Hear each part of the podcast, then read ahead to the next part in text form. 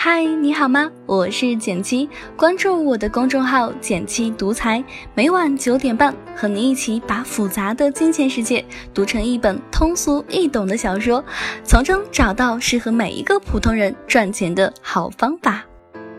十年前的时候，上证指数是两千八百点；十年后的今天，上证指数仍然在两千八百点徘徊。看到这组数据，你有什么想法呢？那给你两个选项，A 选项呢是，A 股就是一个奇葩，十年不涨，这叫我怎么赚钱？再看看人家美股。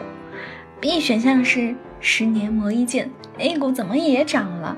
虽然都是两千八百点，但是我觉得现在的价值更大。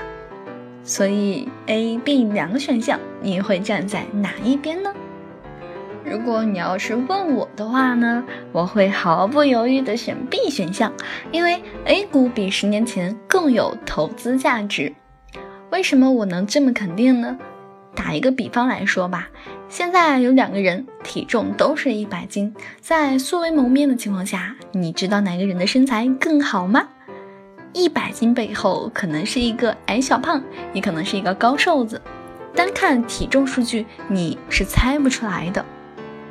同样的，只看指数点位，你也无法分清哪个更有投资价值，必须引入其他指标来辅助分析。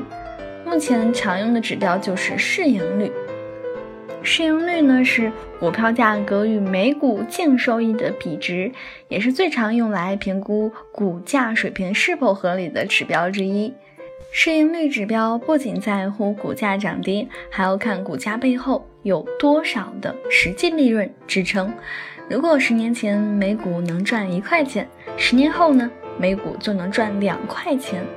即便两个时期的股价完全相同，我也相信你会选择后者，每股赚钱更多的那一个。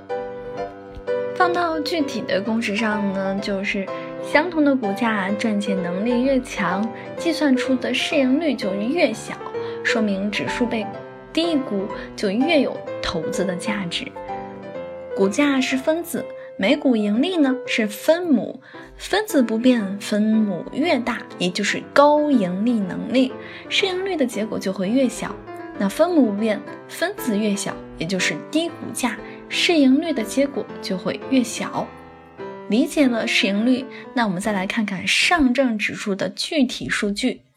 同样是两千八百点，十年前上证指数市盈率在二十一倍左右，十年后的今天呢，上证指数市盈率在十四倍左右。你说是不是现在的价格更便宜，更有投资价值呢？这便宜的价格，一方面来自企业盈利的提高，一方面呢，也是最近惨淡行情跌出来的。自打二月份以来，上证指数只用了五个月，就从三千四百多点跌到了两千八百点，暴跌了百分之十七以上。不少朋友都问我说，行情这么差，我还能不能买基金投股票呢？从历史来看，便宜的时期并不多见。单看上证指数两千八百的点位，还不是历史最低，以前还有一千点、两千点的时候。但如果你去观察市盈率的走势，你会发现，过去二十年呢，呃，上证指数的市盈率比现在低的时期，只有是在两千一二到两千一四这两年，机会的确不常见。这也是为什么最近你常能在媒体分析报告或者是基金季度报表当中呢，看到很多专业人士分析称，A 股正处于历史的底部。那看到这里，很多人就会问：所以现在是抄底的好时候喽？理想很美满，但是现实常常骨感。底部代表的是低估区域，而不是一个特定的点。而要知道，上证指数在两千一年到两千一四年的所谓的底部，熬了三年才走出来。所以千万别盲目抄底，否则很容易死在沙滩上。相比较抄底呢，一个更加适合普通人的方法，其实是做基金定投。基金定投呢，我们之前就科普过很多次，就是从你的工资当中固定拿出一笔钱，在固定的时间去投资基金，你不用考虑买入的时点。同样的五百块，股价高了买的就少，股价低了买的就多。聚沙成塔，你就能以一个相对平均的价格进入市场。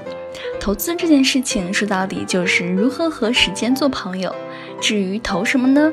如果你第一次尝试或者是经验不足的话呢，我推荐你选一些综合型的大指数基金，比如沪深三百或者是中证五百等等。这样这类的指数包含的公司更多，行业更广，能帮你起到不错的分散效果。